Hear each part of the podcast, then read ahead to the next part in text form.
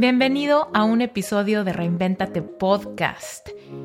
Aquí es donde contesto tus preguntas frecuentes, tus inquietudes, temas que te dan curiosidad y todo lo que me preguntas vía Reinventate Podcast en Instagram.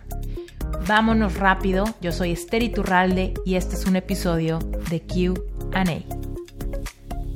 Hoy tenemos una pregunta de Mel y Mel dice, ¿por qué cambio de opinión respecto al tipo de relación que quiero? Ni yo me entiendo.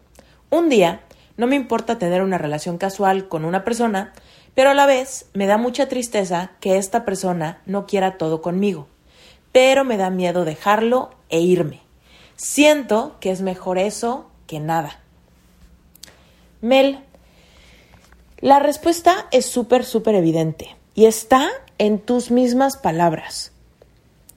La razón por la que cambias de opinión es porque estás basándote en la carencia, ¿no? En que es mejor eso que nada. En que es él o nadie. En que si no te conformas con lo que él ofrece, te tendrías que quedar con nada, ¿no?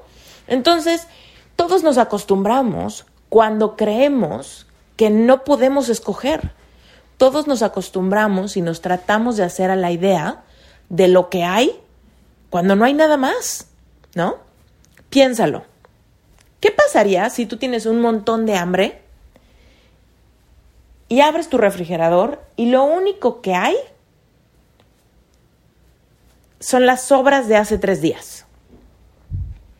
Igual y no tienes ganas, ¿no? Igual y no tienes ganas de comer eso. Pero si tienes hambre y es lo único que hay, pues te lo vas a comer, ¿no? Te vas a empezar a hacer a la idea, te vas a empezar a convencer que no está tan mal. Te vas a empezar a convencer que tal vez no importa que no se te antoje, total, todavía está bueno, ¿no? Pero ¿qué pasa si yo te digo, no, Mel, esas son las obras de hace tres días, pero, ¿qué crees? Tengo otro refrigerador acá donde hay frutas y verduras y pollo y carne y huevo y queso y no sé, ¿no? Lo que más te guste. ¿Y sabes qué, Mel? Si no tienes ganas de cocinar, podemos pedir a domicilio. ¿Y sabes qué, Mel? Si no quieres pedir a domicilio, podemos salir y vamos a algún lugar, vamos al súper a comprar lo que se te antoje. Vamos a un restaurante, a tu restaurante favorito, ¿no? Pues entonces ya ni siquiera, ni siquiera pensamos en las obras. Se nos abre el espectro de posibilidades para nuestra hambre. ¿Y sabes qué es lo que yo veo, Mel? Que tienes hambre de amar. Tienes hambre de estar con una persona, tienes hambre de compartir con alguien, tienes hambre de tener una relación. Pero es tu mente la que te está diciendo que es con este cuate algo casual o no hay nada más. Entonces, unos días te empiezas a hacer a la idea. Unos días dices, bueno, no me importa, aunque no quiera, aunque sea algo casual nada más, pues total, ¿no? Pero otros días te pones triste porque te das cuenta de que, que de cualquier manera, con el coco wash que te estás haciendo, estás de alguna manera conformándote con lo que hay y no realmente te estás permitiendo querer lo que tu corazón quiere y busca, de lo que tienes hambre. Entonces, Mel, aquí me gustaría decirte que tener hambre de amar y de ser amada es algo completa y absolutamente natural. Todos los seres humanos tenemos hambre de amar y de ser amados porque para eso fuimos creados porque es completa y absolutamente parte de nuestra naturaleza compartir con los demás. Ahora, no sé si ya me has escuchado antes, pero yo he explicado en varios episodios del podcast diciendo que hay tres tipos de amor. Está el amor filio, que es el amor fraterno. El amor fraterno es el que sientes por tu familia, por tus amigos, por tu comunidad, ¿no? Por la gente de tu país o de tu cultura o de tu religión. El amor filio es el que sientes con tu tribu. Después está el amor agape, el amor agape es el amor espiritual, es el amor que sientes por Dios, es el amor que Dios tiene por ti, es un amor como puro, ¿no? Es un amor que sientes por estar viva, ¿no? Y está después el amor eros. Y el amor eros es un amor sumamente importante. El amor eros es el amor erótico. Es el amor que sientes por tu pareja. Es el amor que sientes por alguien eh, románticamente. Es el amor entre amantes. ¿Ok? Entonces, no podemos prescindir de ninguno de estos tipos de amor. Los tres son importantes, muy importantes. Y los tres son irreemplazables por los otros. Las personas que dicen, no, yo me quedo con el amor eh, filio porque tengo todo lo que necesito con mis amigos y mi familia y con el amor agape porque soy muy espiritual. Yo no me interesa el amor eh, eros. Esa persona está perdiendo. Cuando hay alguien que dice, no, yo eros y filio, pero espiritualidad, ¿con qué se come eso? Yo eso no lo conozco, no me gusta, no creo, soy científico, ¿no? Esa persona está perdiendo. Y quien diga, yo soy súper espiritual y yo soy devoto a mi pareja y no me interesa ni mi familia, ni hacer amigos, ni nada, esa persona también está perdiendo.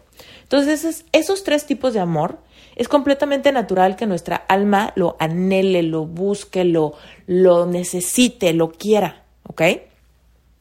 Entonces, no hay nada malo contigo que quieras una relación.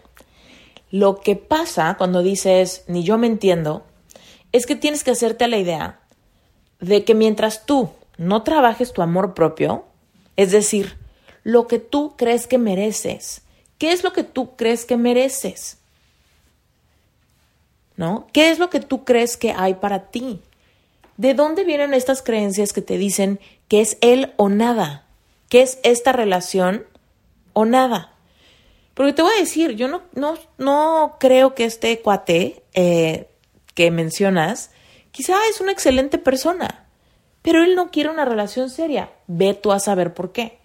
Tal vez porque no te ama, o tal vez porque sigue teniendo algún ciclo abierto con su ex, o tal vez porque tiene miedo a ser lastimado, o tal vez porque cree que necesita lograr algo antes que eh, enredarse en una relación seria. Ve tú a saber. Él podrá tener sus razones, ¿no? Pero quizá es una muy buena persona. Él no te está obligando a que te conformes con nada, ¿no? Simplemente te está diciendo, esto es lo que puedo ofrecerte. Aquí lo que yo te invitaría a hacer, Mel, es que tú hagas lo mismo. Esto es lo que yo tengo para ofrecer, ¿no? Define qué es lo que tú tienes para ofrecer. Y entonces ahí te vas a dar, Mel, lo que realmente tu corazón quiere. Entonces tal vez te das cuenta que lo que quieres para ofrecer es un equipo, es una relación consciente, es una pareja como muy apasionada, es que quiere ser muy entregada en tu relación, ¿no? Entonces, una vez que defines lo que tú quieres dar, que quizá es una relación consciente, monógama, segura, formal, ¿no? Tal vez es lo que tu corazón quiere. En el momento en el que lo defines y te das cuenta y lo aceptas, entonces no se lo vas a regalar a quien sea, no se lo vas a dar a fuerza a nadie. Te vas a abrir a la posibilidad de dárselo a quien lo quiera y demuestra que lo quiera y que quiera lo mismo que tú. ¿No? Entonces, Mel, aquí, fíjate, yo creo que hay, hay miedo de soledad, ¿no? Hay miedo de quedarte con hambre.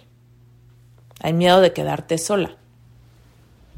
Entonces, primero hay que trabajar ese miedo. Porque no es que no te entiendas, por supuesto que te entiendes, solamente que a veces logras convencerte de que lo que hay no está tan mal, cuando en realidad tu corazón se revela y se pone triste cuando se da cuenta que no encuentra lo que quiere. Es completamente natural que eso pase de cuando en cuando y que algunos días estés fuerte y te conformes de manera como muy empoderada, ¿no? Y otros días pierdes tu empoderamiento porque es fugaz, porque realmente no viene del centro de tu corazón, viene de la superficie, de lo que quieres aparentar, de lo que te gustaría que fuera, ¿no? Entonces, Mel, la respuesta sería, tienes que trabajar tu amor propio, tu autoestima, lo que tú opinas de ti. Después, tienes que realmente definir desde ese lugar de sinceridad contigo, tienes que definir realmente qué es lo, qué es lo que a ti te gustaría, cuál es tu ideal, ¿no? Y una vez que defines tu ideal, tendrías que eh, tendrías que confrontarte con el miedo a la soledad. La soledad no tiene absolutamente nada de malo, porque la soledad disfrutada se convierte en solitud. Y la solitud es súper bonita. En la solitud no hay miedo, en la solitud hay paciencia, en la solitud hay anticipación, en la solitud hay disfrute, en la solitud hay una certeza de que todo pasa en el momento correcto, ¿no? La solitud no significa que te vas a quedar sola toda la vida. La solitud significa que te puedes quedar sola en lo que llega lo que realmente quieres y que no tienes la necesidad de conformarte. ¿Ok? Entonces, mi queridísima Mel, la respuesta puede sonar muy simple, pero ejecutarla no va a ser algo de un día para el otro. Tienes que reinventar tu relación contigo misma. Porque si yo te digo, piérdale el miedo a la soledad y simplemente mándalo a volar y espérate a que llegue el bueno, seguramente te va a costar mucho trabajo hacerlo por las emociones que vas a sentir. Porque el miedo es real, porque el nervio es real, porque la culpa, el arrepentimiento, la duda, la incertidumbre, todo eso viene, ¿no? Sobre ti. Entonces, lo puedes hacer, pero al mismo tiempo no te puedes quedar corta con la parte de trabajar tu interior, de sanar tus heridas y tus creencias limitantes. ¿De dónde viene la creencia de que es mejor lo que hay que nada?